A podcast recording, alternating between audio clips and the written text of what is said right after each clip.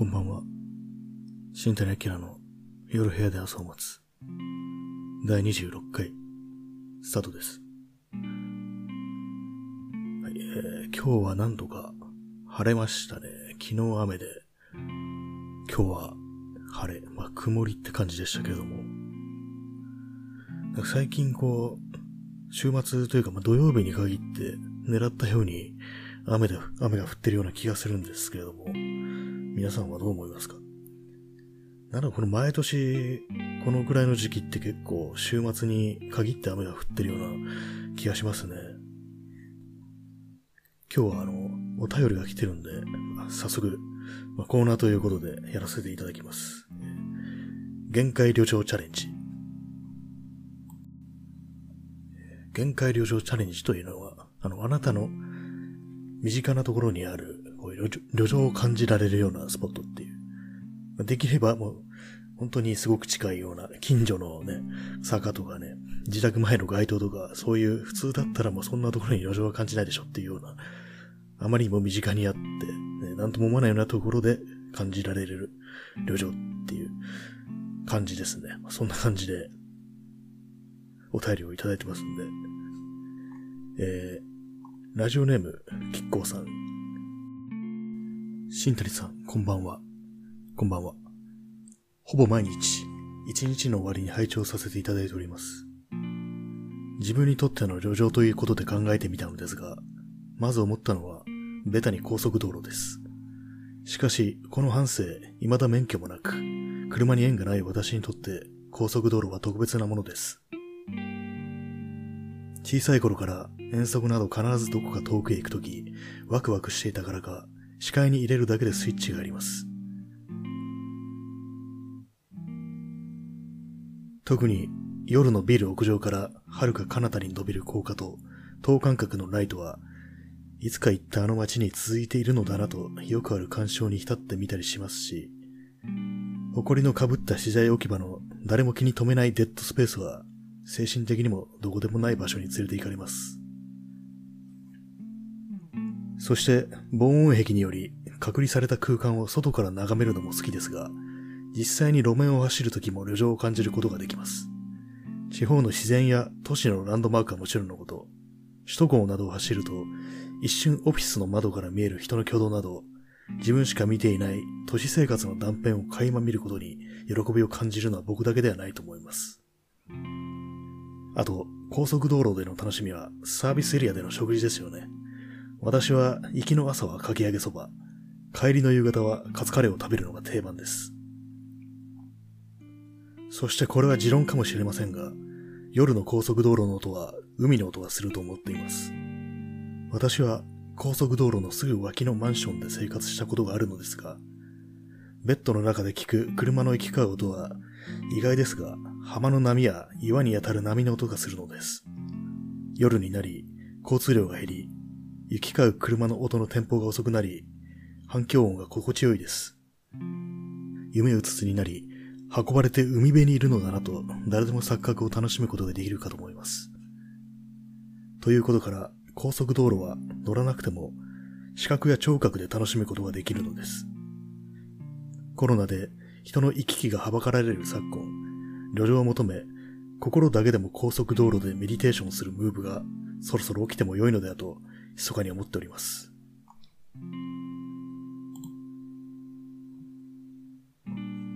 はい、えー、キッコさんいつもありがとうございます。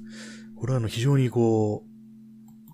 う、ね、興味深いですね、これは。ハイウェイ、高速道路ですね。確かにもう出かける、ね、車で出かけるとなってね、大体、まあ高速道路とかね、使いますもんね。まあ、そういうところで、そういう路上の吸い込みっていうことはね、されてる人が結構多いっていうことありますけれども、この場合ね、結構ね、びっくりしたのが、びっくりというかなんか、すごい新鮮だったのが、もう外部から見たね、高速道路っていう、まあ、下からとかね、そう。あとこのビルの屋上からね、遥か彼方に伸びる高架と等間隔のライトっていうね、このね、感じはすごくいいですね。いつか行ったあの街に続いているのだなとっていうね、確かにそうですよね。高速道路がこういろんな街に繋がってるっていうのは、すごくね、こうロマ、ロマンに溢れた想像だと思いますね、これは。誰もいないね、誰も気に留めないデッドスペースっていうのありますよね、そういうの。こういうのって逆に、あれですね、あの、実際に車に乗っててるともう一瞬で通り過ぎちゃうんで、こういうのはあんま見えないといえば見えないですよね。こういうのはあの、実際に入る、入らないでね、下からね、外から眺めるっていうね、方が、いろいろとね、味わうことができるのかもしれないですね。そういう防音壁により隔離された空間をね、外から眺めるっていう。うん、この楽しみ方ね、自分はちょっとやったことなかったんで、すごい新鮮ですね。大体あの、まあ、高速道路のあるところとか、通り、通っても、あんまりね、こう、あれは乗るものであって、こう、眺め、下から眺めるもんじゃないっていうね、感覚になって、こう、精神的にこう、ミュートするみたいなね、そういう感じだったんで、あ、こういう見方もあるかっていうね、感じですね、これは。そうですね、実際に路面を走る時の旅情を感じることができるっていう。そうですね、やっぱ上から、上から見ると本当に全然違いますからね、あの、本当首都高とかね、上から見ると下から見るとの音でね、結構一致しないですよね、あれ。上のね、高速道路走ってる時はなんかすごい眺めだな、ここどこなんだろうって思うんですけども、よくよく見るとね、普段結構もうしょっちゅう撮ってるようなね、ところだったりしてね、下は、下の、ね、街は、ね、そういう感じで、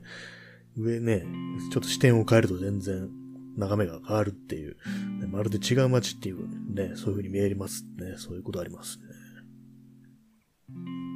確かあの、首都高は、オフィスの窓、ね、そういうところでね、こう、夜なんかでもね、明かりがついててね、人がいるのがね、見えますからね。ああいうのもね、めったなね、ことでは見えないですからね、下から眺めるってわけじゃ、ね、先生あの、展望台とかね、登った時に、ちょろっとね、遠くに、こう、窓が見えるって程度で。しかも、首都高の時はあれ、走ってますからね。こっちが走ってる中でこう、ちらっとそういうね、断片が見えるっていうのはね、なんかこう、いい、なんなんかこう、不思議なものを見たらみたいな、そういう感じになりますよね。あとサービスエリアですね。ま、サービスエリア、あれは旅情ですよね、まさに。まさしく旅情って感じですよね。キッコさ、あの、朝はかき揚げそば、帰りはカツカレーっていう。かき揚げそ、そうですね。帰りはもうがっつりしたもんっていうあれで、行きはこう、なんなんていうか、こう余力を残しておく的な感じで、かき揚げそばっていう感じなんですかね。まあ朝だしっていうのもありますけども。ね、カツカレーありますよね。サービスエリア。私はね、私はあのカツカレーあんま食べない方なんですけどもね。サービスエリアとか行った時何食べてるかなでもなんかカレーは食べてる気がしますね。カレーか、まあラーメンかって感じですかね。あとなんかもう急いでる時は、こうおにぎりとかね、そういうもの食べるんですけども、なんかああいうね、こう車の中でね、適当なおにぎりをね、食べるのも、サービスエリアっていうね、ちょっと普段の非日常の空間だとね、なんか妙に美味しく感じたりはしますね。そしてこれは持論かもしれませんが、夜の高速道路は海の音がすると思っています。あ、これはね、すごい、ものすごい発見ですね、これは。まさかそんな、ああいうね、人工的な、こうね、車の行き交うことで、そういうね、自然の音を想起させるようなことがあるのかっていう感じで、これはとても、ね、面白い、ね、体験なんだろうなっていうふうに思いましたね。すぐ脇のマンションで生活したことがあるんですが、ベッドの中で聞く車の行き交う音は意外ですが、浜の波や岩に当たる波の音がするのです。ザザーンみたいな、ドパーンみたいな、そういう感じですかね。確かに車がね、来て去っていく、そういう音は、なんとなくね、こう波っぽくも聞こえるのかもしれませんね。確かに夜になってね、この交通量が減ると、まあ、昼間だとね、ずっとガーってね、流れてる音ですけども、時折やってくる車のね、音が、そういうなんか波みたいな感じっていうのはね、面白いですね、これすごく。高速道路は乗らなくても視覚や聴覚で楽しむことができるのですなるほどねって感じですね、これこれは面白いですね、本当に。旅情を求めてね、心だけでも高速道路でメディテーション。メディテーションはあの、瞑想ですね。高速道路のね、音をね、聞いて瞑想っていうね。あ、これはね、ちょっとなかったですね、この視点は。ちょっとね、なんか今、高架下ちょっと行ってみるかみたいな気になってきますね。どんな感じなんだろうみたいな感じで。えーまあ、高速の、高速の下って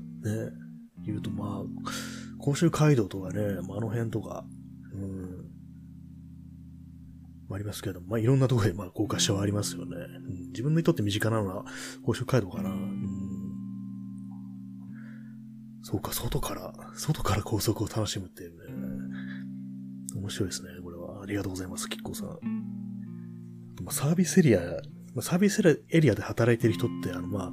裏の通路があるっていうふうに言いますよね。なんかあれってなんかみんなどっか行くんだろうと思うんですけども、なんかサービスエリアの裏側に、こう、階段というか、まあ、通用口みたいなのがあって、みんなそこから、そのサービスエリアでのお仕事に来てるっていう感じらしいんですけども、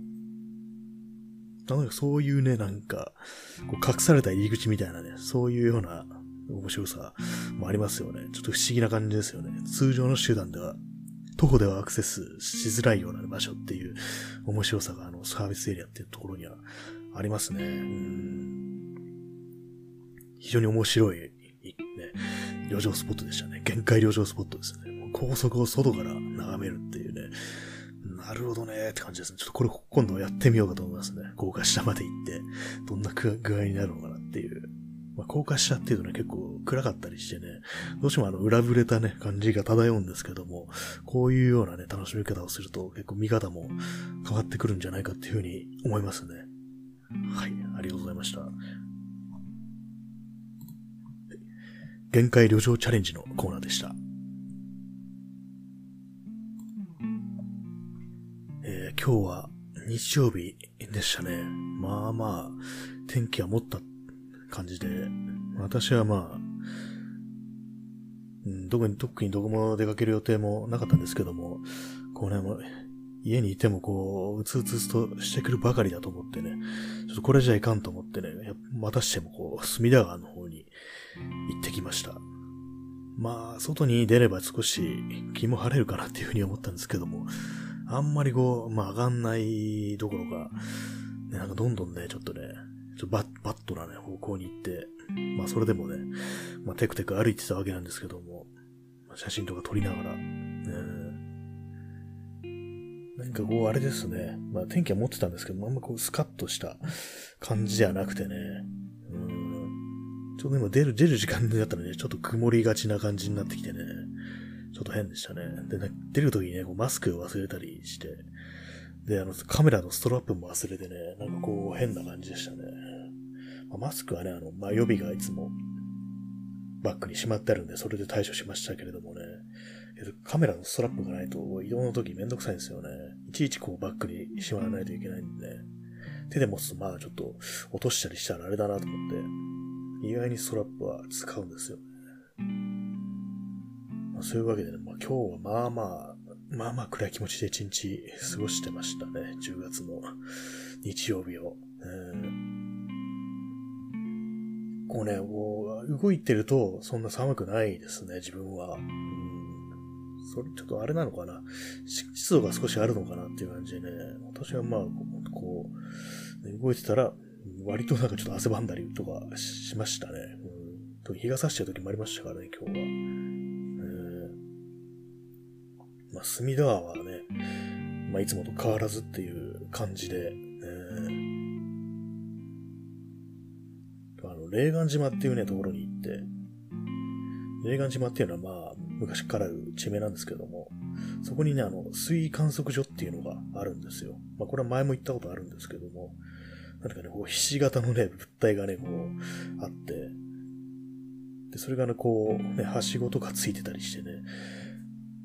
まあ、ななんかそういう水位を観測するところらしいんですよ。この東京湾の。うん、またそれだけなんですけども、なんだかね、それがちょっとね、不思議な形をしてるなっていう、ひし形とかしてね、面白いなと思って、それを写真に撮ったりしててね、なんか地名の霊岩島っていうのもなんとなくこう面白いですよね。特に霊的な意味ではないんでしょうけども、ね、なんかこう想像させますよね。あの辺もはね、いろいろ、なんとか島とかありますけれども、一つ一つ一つ一つが大きいんでね、まあ、あんまこの島っていう感じじゃないですね。あと、松尾芭蕉記念館っていうのがね、まあちょっと歩いたところにあって、そこちょっと入ろうかなと思ったんですけども、ちょっと閉館時、閉館がね、あの、5時で、まあ、入館があの4時半までとかだったんで、ちょっと全然時間ないなと思って入らなかったんですけども、意外なものがあったりしますね、ああいうの。確かあの、松尾芭蕉が、ね、住んでた、いおりっていうんですかね。そういうのが確か、あの、深川のあたりにあったと思いますね。そのね、関連であそこに、松尾芭蕉記念館があるのかなっていうふうに思いますね。まあ、松尾芭蕉がそんなに好きかと言われると特にそういうわけでもないんですけどもね。俳句っていうのにそんな詳しくはなくて、ね、結構今現代短歌とかね、やってらっしゃる方が多いですよね。あれもね、結構自分でやるとかね、いろいろディープに探っていくと結構面白いのかなっていうふうに思いますね。うん、私はあの短歌とかそんな作り、作ったことはないんですけども、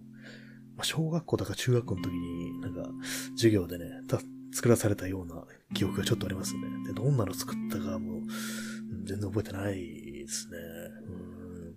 うん、結構ああいうね、短い創作っていうのがね、結構苦手でね、まあ、作文とかも苦手なんですけども、ね、ああいうのをスイスイ出てくる人ってのほどすごいよなっていうふうに思いますね。あとですね、あの、東京駅の駅前の広場っていうところに行ってみたんですけども、結構ね、駅の前からドーンとこう、ね、数百メートル道がね、歩道、まあすごく広い歩道なんですけども、それがね、続いててね、こう、スコーンとこうまっすぐね、東京駅が見れるっていうようなね、広場めいた空間ができたんですよ。そこも行ってみたんですけども、まあすごいね、こう、開けた空間でね、気持ちがいいところであるんですけども、そこで何かをするとかね、なんか集まろうかっていうようなね、そういうような空気ではないですね。結構ね、寒々としててね、まあ、なんかまあ人はいたんですけども、結構ね、あの、結婚式の後で、まあ、ウェディングドレスとか、ね、タキシードが着た状態で、こう、記念撮影とかね、してる人とかいたりしてね、まあ、それなりにこうね、そういう、ちょっと浮かれたようなね、そういう空気も持ち込むことができるんであろう、あろうけど、なんかこう暗いっていうかね、こう寒々しい感じがしたんですよね。まあ、ベンチとかもあってね、で、それもね、あの、仕切りのないね、ベンチだったんですけども、いかんせんまあ東京駅っていうね、あそこそんな集まんないですよね、人は。多分。まあ、東京駅のすぐ近くには結構商業施設みたいなのありますけれども、ね、そんなに人いますけれども、この広、ズドーンとね、続いてる広場広場の方にね、わざわざ行ってなんかするかっていうと、まあまあそうでもない。うん、まあその、ね、広場の方、広場をずっとドーンと行くと、あの、皇居の方に行くんですよ。まあ、皇、皇居しても皇居しかないですからね。うんランナーしかね、いないですよね、あの辺は。なんかね、もう少しああいう広くてね、気持ちいいところであるんでね、なんかしらないのかなっていう、思いますけどね、やっぱ皇居って邪魔だなと思いますね、普通に。あそこなくなってね、なんか別な何かができた方がいいんじゃないのっていうふうに思いますね。あとね、結構、あの、皇居をね、迂回していくのも、かったりっていう、ね、近道したくなりますよね。まっすぐ。何があったら面白いですかね、あの皇居の場所に。いきなりもうスコーン、ドカーンとなくなってね、何か面白いものがでできたりとかね、まあ、まあ、それかね、完全広場っていうようなね、感じで。うん広場、日本には広場がないって言いますけれどもね、も人の集まれないようにしてるっていう、そういうような話は聞きますよね。うん広場的な空間。まあなんか、なんかいろいろありますけどね、なんかどこも中途半端っていうか、ね、なんかなんかね、こう、ピープルっていう感じがしないですよね。うん。あくまでこう、なんていうか、